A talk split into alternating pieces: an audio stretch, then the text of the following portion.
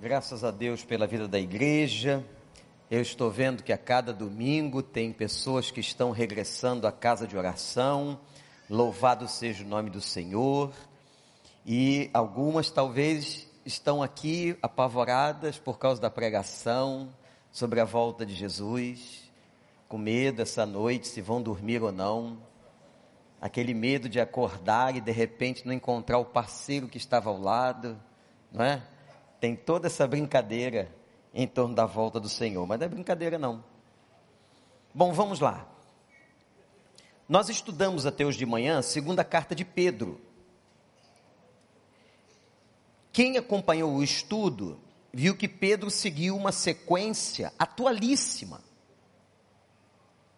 Capítulo 1, segunda carta, ele fala sobre a maturidade cristã e diz o seguinte: o crente que tem maturidade, ele tem base.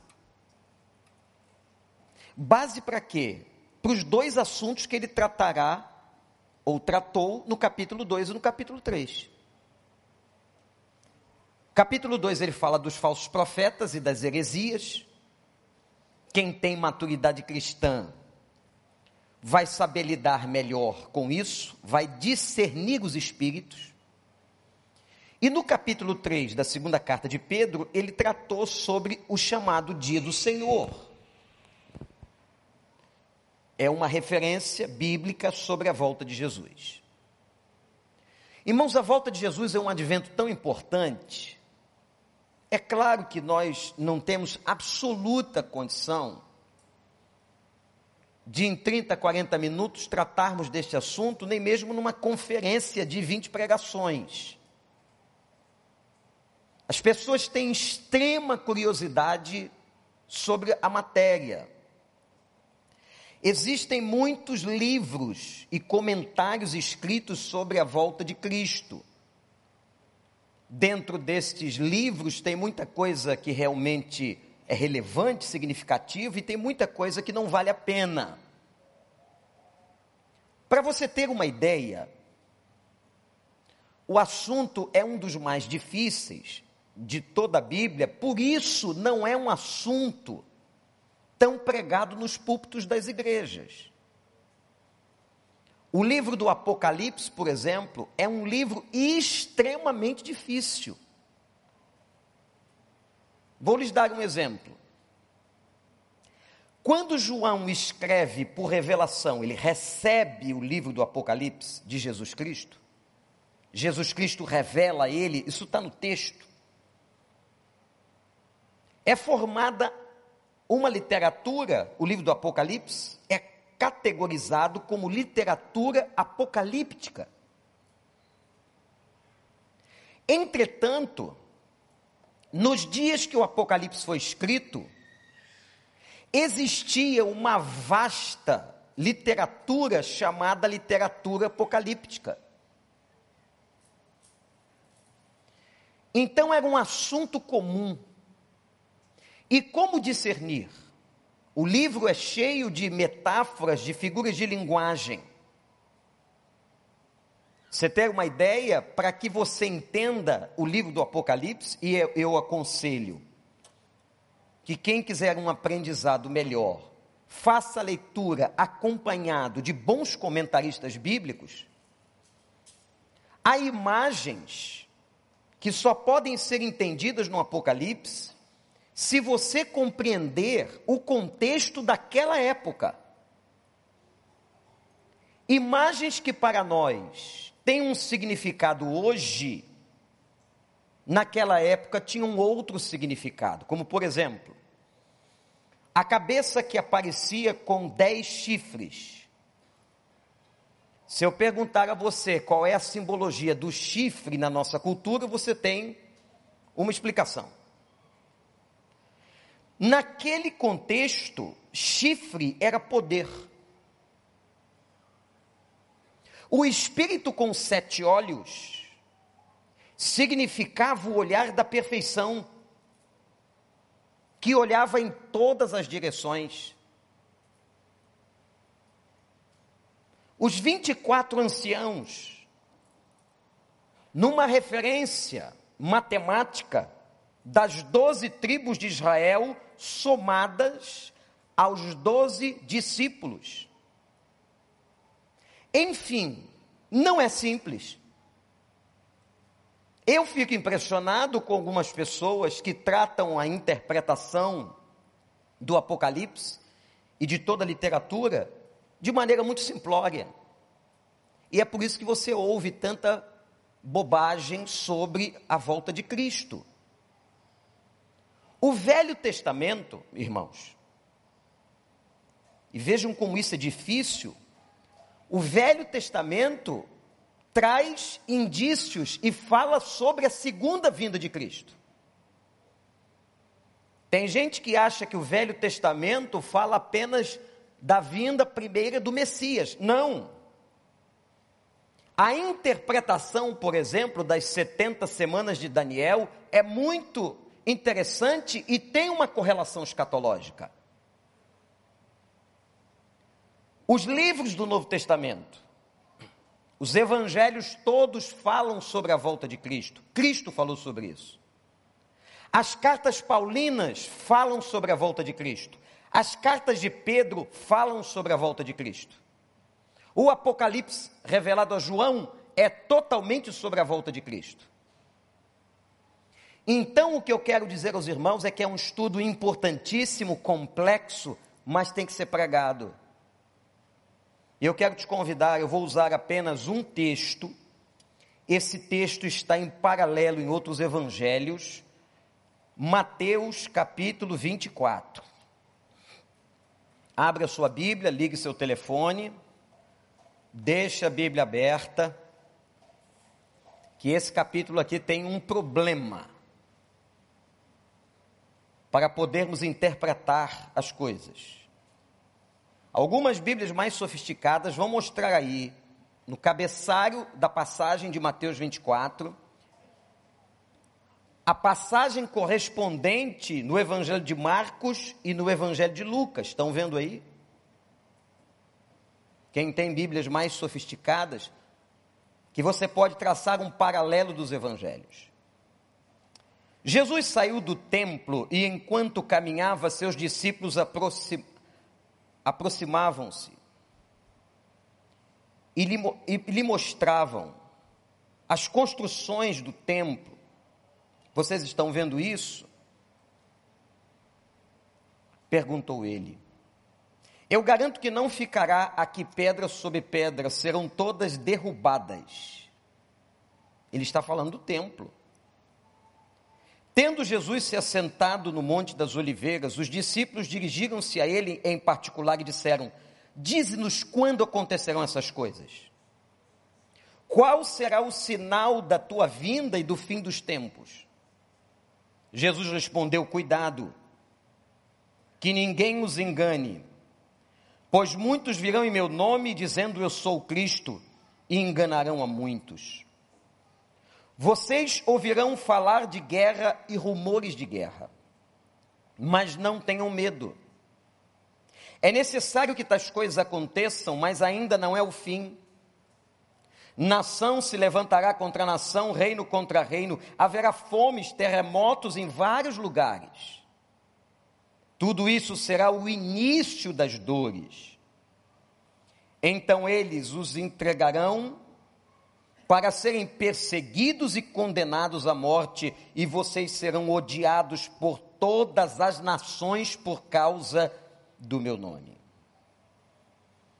Naquele tempo, muitos ficarão escandalizados, trairão, odiarão uns aos outros. Numerosos falsos profetas surgirão e enganarão a muitos e devido ao aumento da maldade, o amor de muitos esfriará. Mas aquele que perseverar até o fim será salvo. E este evangelho do reino será pregado em todo o mundo, como testemunho a todas as nações, e então virá o fim. Qual é o problema do capítulo? O capítulo confunde ou o capítulo apresenta situações referentes à destruição do templo de Jerusalém, que aconteceria no ano 70, debaixo do poder do imperador.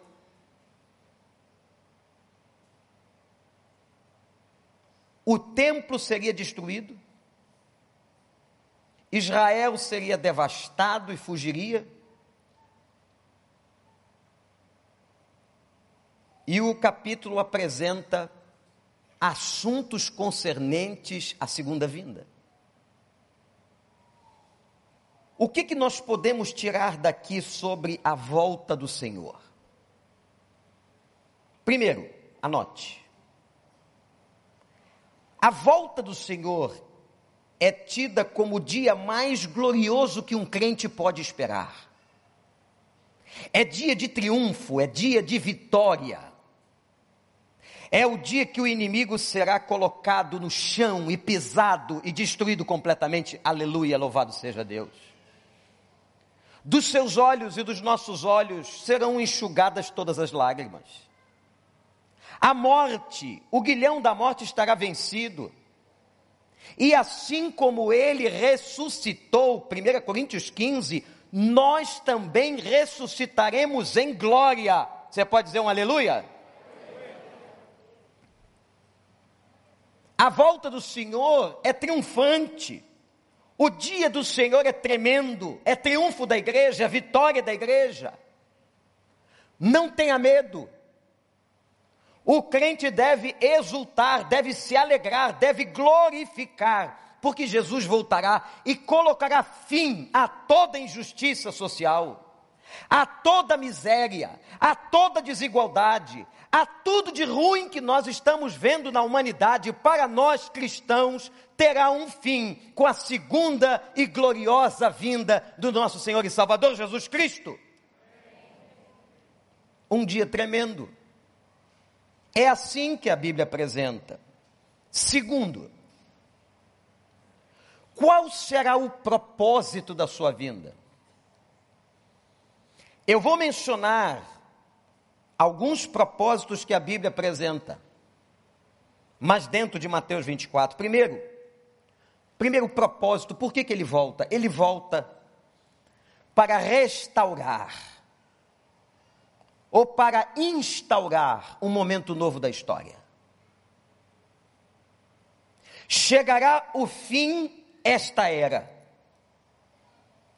esta contagem, este tempo. A ordem humana criada até então desaparecerá. E o próprio Deus, na figura de Cristo, fará nova todas as coisas. Jesus disse no Apocalipse: Eis que faço novas todas as coisas. Coisas que existem hoje não existirão amanhã. Valores que existem hoje não existirão amanhã situações que para nós hoje são importantes não existirão amanhã. Uma nova ordem será estabelecida. E o que Deus vai fazer? Atenção, Ele vai resgatar o projeto que havia sido estabelecido antes da fundação do mundo. Deus tinha um projeto.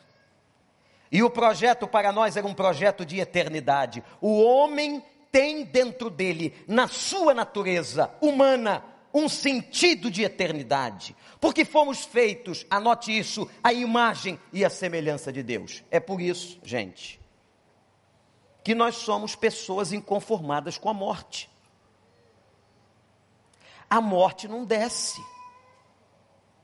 É como se dentro de nós tivesse uma incompreensão tivesse alguma coisa contrária àquilo que nós temos dentro de nós.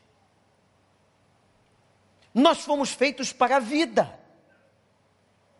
Eu vim, disse Jesus, para que tenham vida e vida em abundância. Nós fomos feitos para a vitória, nós fomos feitos com um propósito eterno. Louvado seja o nome do Senhor. Mas naquele dia, quando Satanás induz o casal, Adão e Eva, ao erro, toda a criação cai. O projeto é afetado e o homem cai de uma maneira tremenda numa armadilha, numa prisão pecaminosa. E foi isso que Cristo veio fazer.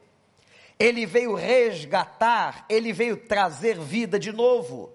E ele veio dizendo: Eu sou o caminho, a verdade, a vida. Ninguém vem ao Pai se não for por mim. Eu estou aqui para pregar-lhes salvação, para restaurar o projeto original. Eu sou a vida, eu sou a água da vida, eu sou o pão da vida, eu sou a porta das ovelhas. Eu sou, eu sou, egoimi no grego. Eu sou, Cristo é a restauração. E agora todo aquele que nele crê não perecerá, mas terá a vida eterna. Quem é que tem a vida eterna aqui? Quem é que tem convicção que foi salvo? Olha, mas eu estou vendo tanta mão que vai e que volta, que vai e que volta. Eu vou perguntar, fingindo que não vi. Você que está em casa, eu estou vendo você pela televisão. Quem tem certeza da sua salvação?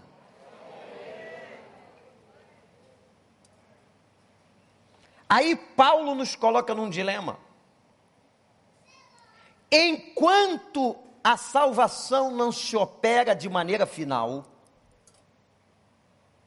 porque doutrinariamente a salvação tem três processos, ou ela é um processo em três partes.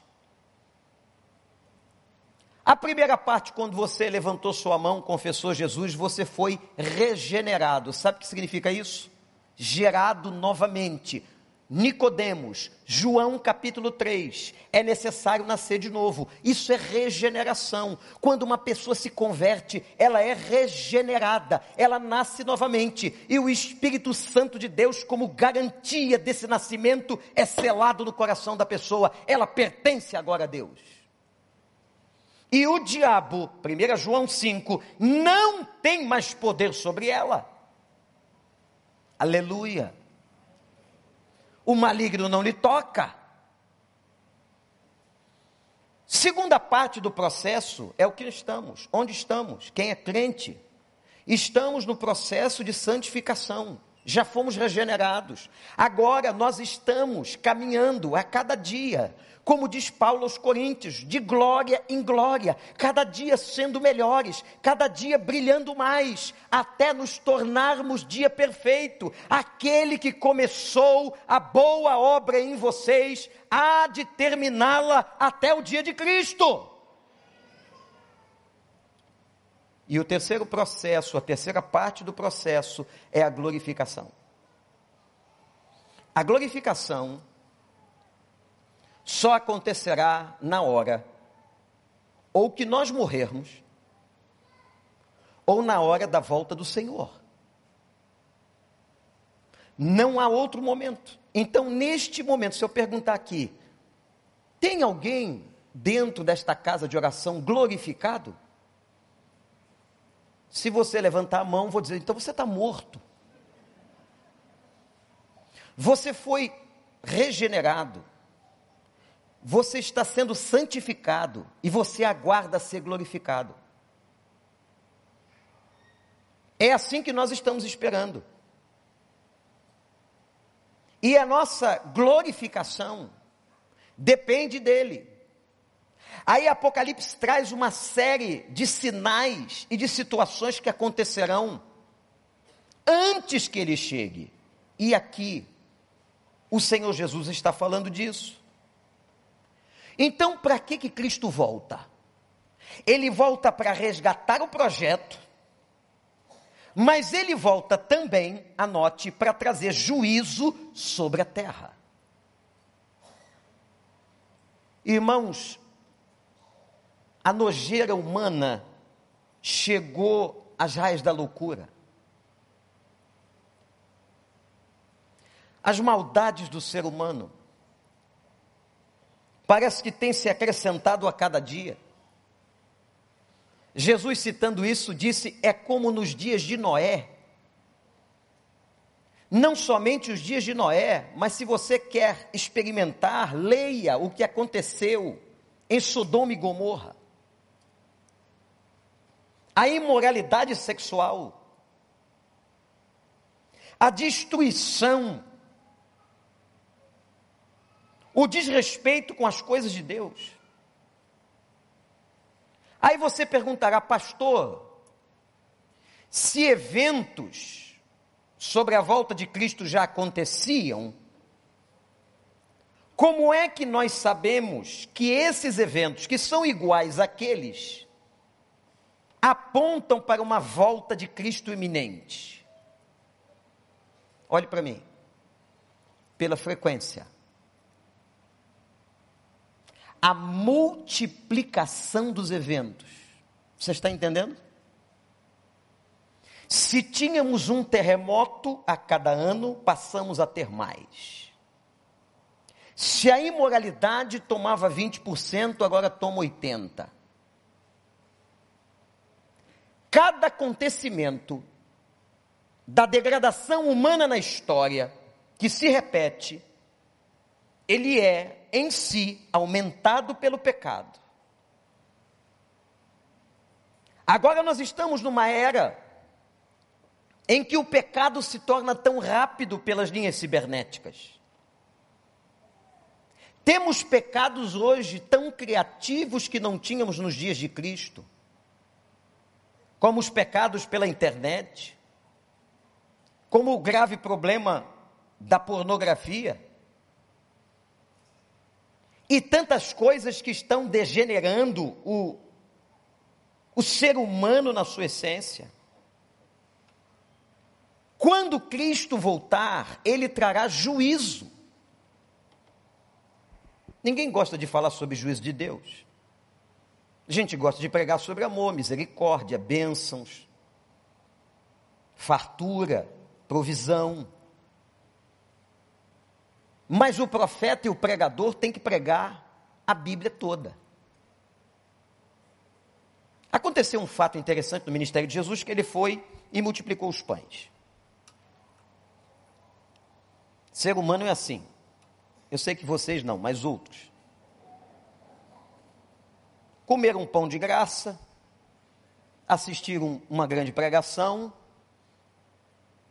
no Sermão da Montanha, pensar o seguinte: bom, já que nós tivemos o almoço farto, pão com peixe, vamos voltar para o café da manhã. E voltaram. Quando Jesus viu que a multidão estava voltando, esse texto é extraordinário. Ele aproveita que a multidão voltou e percebe que eles não entenderam, não entenderam o milagre da multiplicação. Ele diz isso no texto. Tanto é que o milagre da multiplicação é um dos únicos milagres do Novo Testamento que se repete. Mas ele aproveita aquele momento em que eles voltam para o café da manhã, achando que teriam pão de graça, e começa a dizer o seguinte: vocês vieram aqui para comer, vocês têm que comer o cordeiro todo. E ele fala de comer o cordeiro por inteiro. Está lá em João capítulo 6. Vocês não podem vir para cá apenas para querer as bênçãos do Evangelho. Quanta gente hoje dentro da igreja que só quer as bênçãos do Evangelho. E quando passa uma tribulação e um problema, a questão é que a igreja é fraca, o pastor é fraco, eu vou para outra desculpe, não entende nada de Cristo, não entende nada sobre o Evangelho. No mundo tereis aflições, no mundo seremos perseguidos, no mundo sofreremos. E quando Jesus vê a multidão, ele prega um sermão duríssimo. Tem que comer o cordeiro todo, tem que renunciar vão ser abençoados, mas vão sofrer. O que, que acontece? Acontece aquilo que um pregador jamais quer que aconteça com ele. Você imagina que tinham aproximadamente 7 mil pessoas ouvindo a pregação. E a Bíblia diz que foi saindo um a um, porque a pregação foi dura, porque Jesus diz que tem que comer o cordeiro todo. Você vai ser abençoado, mas você vai ser perseguido, você vai ter que renunciar, você vai passar privações, você vai passar dores. Esse é o Evangelho. Essa história da prosperidade não está no Novo Testamento, não desta maneira que é pregada. E começaram a sair. Eu fico imaginando um auditório, imaginando um auditório muito maior do que este, em que vai todo mundo embora. Vão cinco, vão dez, vão mil, vão dois mil. Gente, para encurtar a história, ficaram só os doze amigos dele. Eu não sei o que eu faria se todo mundo fosse embora e me deixasse sozinho. Talvez a frustração, a minha fraqueza. Eu sou um péssimo pregador. Sabe o que, Jesus fez? Olhou para os doze e disse assim: Vocês querem ir embora também? E eu vou contar aqui um segredo do meu coração. Eu acho que tinha alguns deles que queria. Mas Pedro diz assim: Senhor, para quem nós vamos? Tu tens as palavras da vida eterna. Só ficaram os doze. A pregação do Evangelho, o Evangelho puro, o Evangelho de Cristo, ela é dura. Ela fala de renúncia, ela fala de comer o cordeiro por inteiro. Quantos abandonarão? Quantos, por não serem abençoados e achando que o Evangelho é só isso, deixam a igreja, trocam de igreja, culpam os pastores, por falta de poder ou qualquer outra coisa, não compreendem o que é o Evangelho. Meus irmãos, a pregação de juízo é uma pregação dura, mas necessário, necessária. Ele trará juízo sobre a terra. Aonde aqueles que não creram, que zombaram, que blasfemaram, terão julgamento e terão sofrimento por escolha própria. Eu me lembro que eu estava no seminário e ouvi um professor dizer uma coisa muito esquisita, mas interessante. Deus não criou ninguém para o inferno, mas Ele é tão amoroso que Ele fez um lugar especial para quem não gosta dele. Ele fez um lugar para quem, quem não quer estar perto dele, porque a melhor definição para inferno é a ausência de Deus. Uma pessoa sem Deus, ela já vive uma vida infernal. Naquele dia, disse Jesus, o juízo virá. Naquele dia, o peso da ira de Deus sobre os homens. A restauração do propósito original. Agora vem as perguntas que todos nós queríamos respostas. Por exemplo, que dia será? Essa é uma das perguntas mais feitas sobre a vinda de Cristo. E a Bíblia não responde. Vocês sabem que já tiveram loucos tentando marcar a volta de Cristo várias vezes. Uma delas no ano 2000, e alguém criou e disse assim: de mil passarás, mas dois mil jamais. Pessoas foram para montanhas em partes do mundo, em outras épocas, esperando porque marcaram aquele dia. E Jesus disse assim, no verso 37 de Mateus 24: será como nos dias de Noé. Eles viviam, não se importavam, casavam-se e davam-se em casamento A volta do Senhor é inesperada, é repentina, ninguém sabe o dia e a hora. Mateus 24, 36 a 42. A volta do Senhor é como aquela parábola das dez virgens, que deviam estar preparadas, e aqui está o segredo. O segredo não é você estar com um dia marcado na sua agenda. Você não precisa saber do dia, você precisa estar pronto. Guarda no seu coração esta expressão: você não precisa saber o dia, você tem que estar pronto. Quando se fizer chamada, lá estarei, diz, dizia o antigo hino. Quando o meu nome, quando a trombeta tocar, eu estarei pronto. A minha, a minha lâmpada está cheia de azeite. Não como as dez virgens que tinham aparência de preparo, mas não havia azeite nas lâmpadas. As nossas lâmpadas têm que estar repletas de azeite, e o azeite é uma das simbologias neotestamentárias do Espírito Santo de Deus. Que a sua lâmpada esteja cheia que a noiva esteja pronta, porque o noivo virá repentinamente. E não importa, gente. E se fosse agora? E se fosse agora? Eu brincava de manhã, brincava, ousava com o pessoal da adoração. E disse a eles aqui: se ele não voltar, porque o tema foi esse pela manhã também. A gente se vê de noite. Se ele não voltar, talvez você trabalhe amanhã. Mas pode acontecer. O que é que falta? Se os eventos, se os sinais dos tempos estão diante de nós, e a frequência dos sinais estão aumentando, o que que falta? O amor tem se esfriado. O distanciamento, o acolhimento, a empatia, palavra tão em voga, tem desaparecido.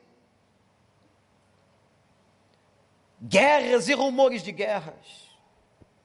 O mundo vê uma coisa só: a ganância pelo dinheiro. Quando a Bíblia diz que o amor ao dinheiro, o amor excessivo ao dinheiro é a raiz de todos os males. Gente, nós conseguimos brincar com a pandemia, com a morte das pessoas, visando lucro. Numa guerra laboratorial numa guerra política. A vida das pessoas não importam.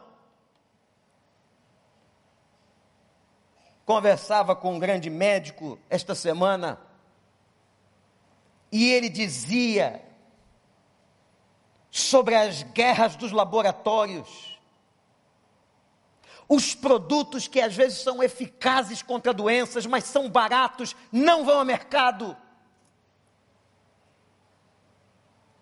Ele falou da receita a uma pessoa de um remédio tão simples de nove reais e a pessoa não achava o remédio nas maiores farmácias da cidade. Sabe por quê? Porque não é lucrativo.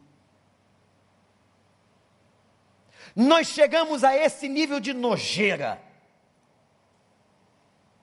em que uma pessoa não pode ter um medicamento para o seu corpo porque há uma guerra de poderosos. Quantos estão lucrando com a pandemia? Quantos enriqueceram? Hoje saiu a notícia que Deus o abençoe, nada contra o homem porque não conheço. A aposentadoria do CEO da Amazon. Meus irmãos, a fortuna em bilhões de dólares é incalculável. Bilhões de dólares vai se aposentar aos 54 anos.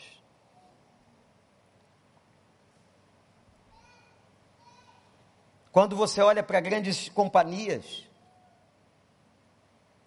e você vê as guerras, o que faz um telefone ou o vício de um telefone celular na mente de uma criança, nós só vamos descobrir, e nas nossas, daqui a alguns anos, porque isso é novo. Pesquisas que são escondidas. E nessa pandemia, a nojeira humana se revela a cada momento.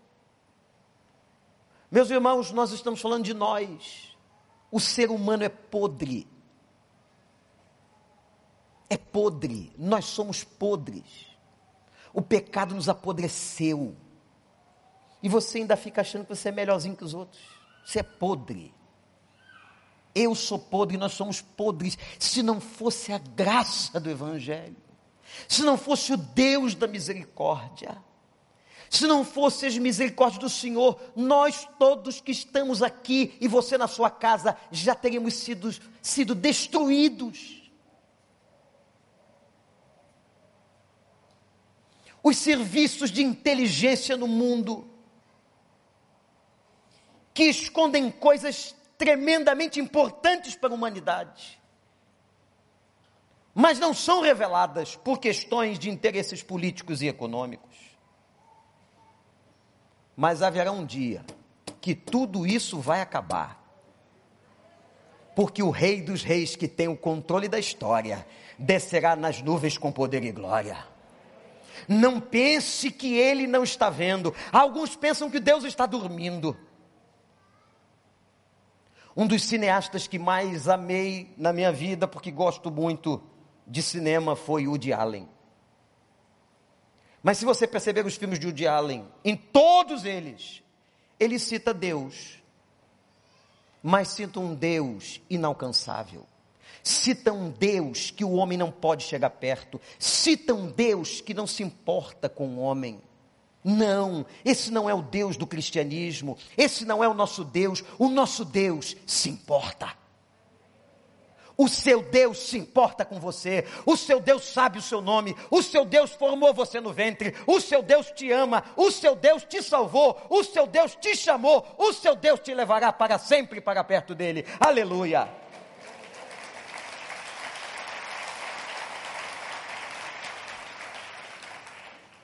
A vinda do Senhor será triunfal e gloriosa. Poder e glória. Nós não sabemos o que é isso. Meus irmãos, quando a glória descer do céu, quando a glória descer do céu, eu vou lembrar para vocês uma passagenzinha.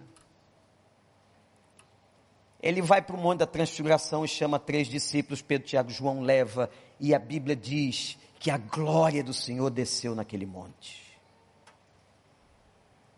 A glória foi tão grande, e agora eu vou gerar uma grande confusão na sua cabeça e não vou explicar. Porque aparece naquele monte dois que tinham morrido: Moisés e Elias. Por que, que eles aparecem no monte da transfiguração falando? Por uma razão simples: estavam vivos. Porque aquele que morre em Cristo, ainda que para nós no Cronos ressuscitará, no Cairóis de Deus já ressuscitou. Louvado seja o nome do Senhor. Por isso Jesus disse ao homem que estava morrendo do lado dele no Calvário: Hoje estarás comigo no paraíso. Sabe qual era a mensagem? A Bíblia revela, é só estudar a Bíblia. Sabe qual era a mensagem que Elias e Moisés falavam com Jesus? Olha a glória descendo. A palavra que está ali, a palavra Êxodo, ele falava, ou eles falavam sobre a partida de Cristo. Era um momento de motivação ao Senhor encarnado, um Jesus que também chorava, um Jesus que estava em recipiente humano, um Jesus que também se entristecia, um Jesus que precisava da mão do seu Pai. E ele pegou dois. Por que, que ele pegou Moisés e Elias? Porque Moisés foi o maior legislador, Elias, o maior dos profetas, e a imagem de Cristo, a síntese dos dois. E eles falavam com Jesus. Vou fazer aqui uma interpolação textual muito provável. Se a Bíblia diz que eles falavam sobre a partida de Cristo, eu imagino Moisés dizendo: Senhor, foi difícil eu sair do Egito, foi difícil eu sofrer, foi difícil atravessar o mar, foi difícil conduzir um milhão de pessoas, mas eu cheguei do outro lado e Deus me deu vitória. Aí vinha Elias, Elias dizendo: Senhor, meu Senhor, foi difícil vencer os profetas de Baal, foi difícil clamar e ver fogo caindo do céu, foi difícil estar escondido numa caverna, mas o Senhor, o nosso Pai, me tirou de lá. Vai em frente. E a glória do Senhor desceu. Meus irmãos, nós não sabemos o que é isso. A Bíblia diz que o rosto dele transfigurava. Por isso, o monte da transfiguração. Havia o metamorfos. O rosto se transformou num brilho que eles não aguentavam ver. Já pensou quando a glória descer? Houve um episódio parecido, a Bíblia é um negócio lindo, pena que a gente não tem tempo. Quando Moisés foi pegar as tábuas e o rosto transfigurou faz uma correlação da transfiguração de Moisés e a transfiguração de Cristo. E olha que Moisés está presente. Hein? Sabe o que a Bíblia diz? Paulo explica esse texto de maneira profunda. Ele diz assim: a glória que estava sobre Cristo é muito maior do que aquela glória que estava sobre Moisés no Sinai. Porque a glória sobre Moisés no Sinai ela é passageira, tanto é que Moisés colocava o véu no rosto. Sabe por que, que Moisés colocava o véu no rosto? O texto diz que porque a glória do Senhor desvanecia, desaparecia. Mas a glória de Cristo e a glória que está sobre Cristo, ela jamais desaparecerá, irmãos a glória descerá sobre nós, cercado, como diz Tessalonicenses, pelos anjos. Maranata, ora vem, Senhor Jesus. E ele arrebatará a sua igreja. E diz uma coisa importante sobre a, a volta de Jesus: a parousia. Se ele não abreviasse esses dias, ninguém suportaria. Não pensa que ele está demorando, não. Ele abreviou. Gente, olha o que, a gente está vendo hoje. Sabe o que, a gente está vendo hoje? Apostasia. Gente que diz que um dia se converteu abandonando o Evangelho, abandonando a comunhão. Eu já conversei com alguns e você sabe mais ou menos como é que funciona às vezes. Tem gente que leva o culto na internet a sério, como muita gente agora em casa. Mas tem gente que quer cultuar com o telefone na barriga. Que vai na cozinha fazer um café, que atende o telefone, que brinca com a criança. Isso é o culto deles. De muitos. Você sabe o que a internet mostra para nós em dados estatísticos? Que uma pessoa não fica em culto mais de 18 minutos em média. Enganar a quem? Enganar a quem? Graças a Deus por você que está na internet cultuando o tempo todo, levando a Deus a sério, prestando sua adoração. Se aqueles dias não fossem abreviados, não suportaríamos. E aí, Jesus vai citando em Mateus 24: tudo que vai preceder o fim, o abalo da ordem da natureza. Pedro fala de fogo sobre a terra, terremotos, guerras e rumores de guerras. Os terremotos do Haiti, da Itália, do Chile, da Turquia aumentaram consideravelmente as incidências, os vulcões. poderes celestiais que são abalados, o esfriamento do amor e o evangelho chegando às nações. Aqui é um erro de alguns interpretando que cada um vai ouvir. Não é isso que o texto diz. Não é isso. O texto diz que o evangelho chegará à nação. O evangelho já chegou a todas as nações. Nós estamos, irmãos, num momento iminente. Em todas as nações hoje há oportunidade de conversão. E deixe-me abrir um parênteses aqui sobre a volta dele em relação a Israel, o povo de Israel. É claro que você vê promessas sendo cumpridas em Israel. Aquele paísinho pequenininho, cercado de inimigo. Mas com aquela força, aquela determinação. E foi um brasileiro, Oswaldo Aranha, que assinou pela ONU o restabelecimento do Estado de Israel. E agora, meus irmãos, 2.500 anos, um pouco mais ou um pouco menos, esse povo vai ser honrado. Há um mistério em que há uma promessa de conversão de um remanescente judaico. E deixe-lhes dizer uma coisa: os especialistas em missões e em Israel dizem que nunca se converteram tantos judeus como nos dias de hoje. E uma das grandes profanações de Mateus 24, o sacrilégio dito aqui, seria a reconstrução do templo. Porque agora o templo somos nós, igreja. Todos os utensílios e projeto para a reconstrução do Templo de Jerusalém estão prontos.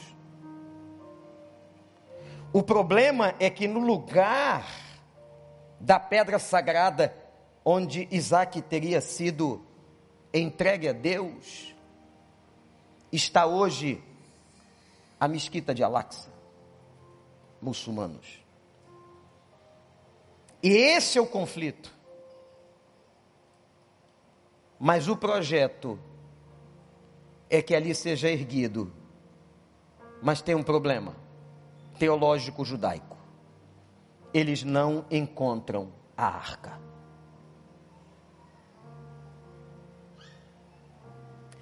Irmãos, os estudiosos de Velho Testamento, de Novo Testamento, e quem estuda a Bíblia, fica cada vez mais abismado com a volta do Senhor. A Bíblia fala de anticristo e anticristos. Anticristo é a imagem de um homem, de um ser da iniquidade, de uma encarnação satânica governando, aonde atrairia todas as nações. Os anticristos, referências muito comuns na primeira carta de João, são espíritos contrários à figura de Cristo, sistemas que podem ser sistemas econômicos, religiosos, principados, personalidades. Então hoje, no mundo, nós temos muitos sistemas que são sistemas anticristo. A faceta política do livro de Daniel a faceta religiosa nos textos de Paulo e as cartas de João e o Apocalipse falam tanta coisa. Eu queria concluir dizendo para você o seguinte: se prepara, meu amigo. Talvez muita coisa do que eu disse aqui você vai esquecer. É muita informação numa noite só, e eu não disse nem 1% do que pode ser dito sobre isso. São muitos estudos. O Apocalipse é vastíssimo. Profeta Daniel, os evangelhos, as cartas paulinas, as cartas de Pedro. os textos de João, a referência de Judas, o livro de Judas. A única coisa que a gente precisa saber é que ele voltará. E que eu tenho que estar pronto. Eu tenho que estar preparado. Como aquela noiva. Você preparado como aquela noiva. Irmãos, ninguém sabe exatamente se nós reconheceremos uns aos outros. A Bíblia fala de tanta coisa diferente. Mas as revelações da eternidade continuam acontecendo. Eu vou terminar contando uma experiência pessoal.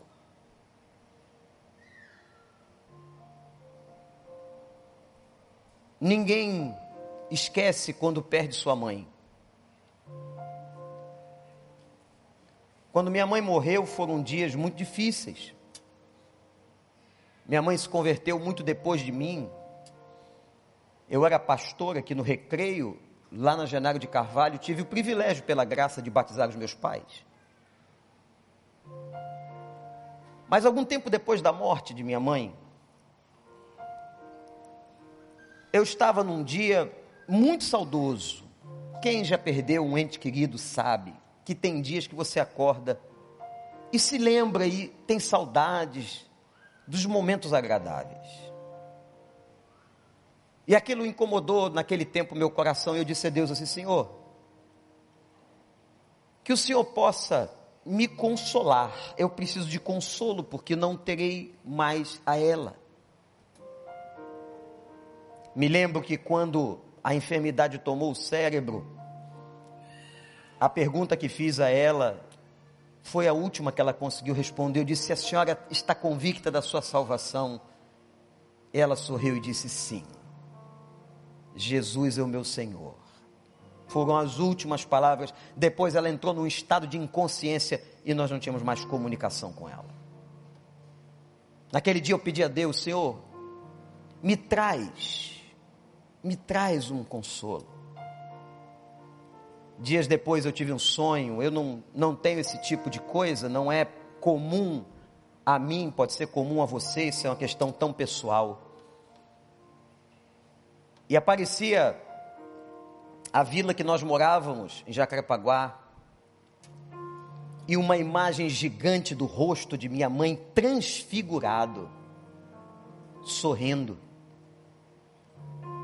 E naquele sonho, o Senhor dizia a mim: Ela está comigo. E eu entendi, não pela literalidade do que eu estava vendo no sonho, mas por mensagem do Espírito Santo, que era o consolo de Deus. Irmãos, eu acordei sorrindo, eu acordei alegre, porque preciosa à vista do Senhor é a morte dos seus santos. Enquanto nós choramos aqui, Deus se alegra. É mais um resgate, é mais um filho, é uma filha. E eu vi naquela mensagem espiritual a transfiguração e o Senhor consolando meu coração. Eu não precisei nunca mais nunca mais lamuriar, porque ela partiu aos 66 anos de idade. Glórias sejam dadas ao nome do Senhor, a tudo que ela pôde dizer para mim e para os meus irmãos, e porque agora ela está com Cristo. Aquele seu parente, aquele seu irmão, aquele seu pai, sua mãe que morreram em Cristo, um dia nós teremos o privilégio de encontrá-los em glória. Que dia maravilhoso. Que dia tremendo. Jesus voltará. Nada disso aqui tem valor. E fica você brigando por meia dúzia de meia água lá em Paquetá, não tem nada contra Paquetá. Fica você brigando por bobagem. Fica você perdendo tempo com relacionamentos com brigas, com confusões. Para quê? Para quê? Nós temos uma coisa maior. Uma coisa mais importante. Sabe o que, gente? Nós estamos indo para casa. Nós estamos indo para casa. O nosso lar não é aqui. Nós somos peregrinos nessa terra. Nós estamos indo para casa com poder e glória, cada vez mais. Ele voltará. Fique em pé, glorifique o Senhor, agradeça ao Senhor, exalte ao Senhor. Cristo voltará. Cristo voltará. Diz comigo: Cristo. De novo, igreja. As meninas, Cristo. Os homens, todos nós. Ora vem Maranata, Senhor Jesus. Nós podemos não entender nada de teologia, nada, nada. Mas eu sei que ele vai voltar. Prepare-se. Seu trabalho já parou, o martelo dos obreiros, seu barulho já cessou. Os ceifeiros lá no campo terminaram seu labor. Toda a terra está em suspense. É a volta do Senhor.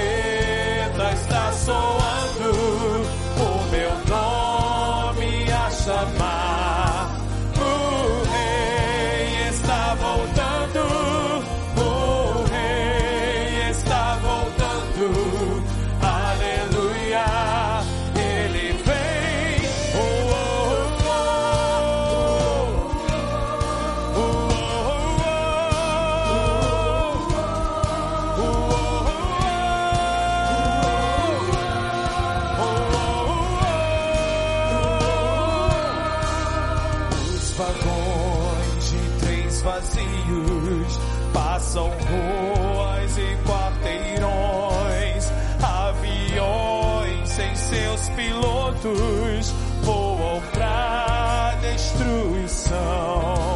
A cidade está deserta, sua agitação parou. Sai a última notícia. Jesus Cristo já é isso.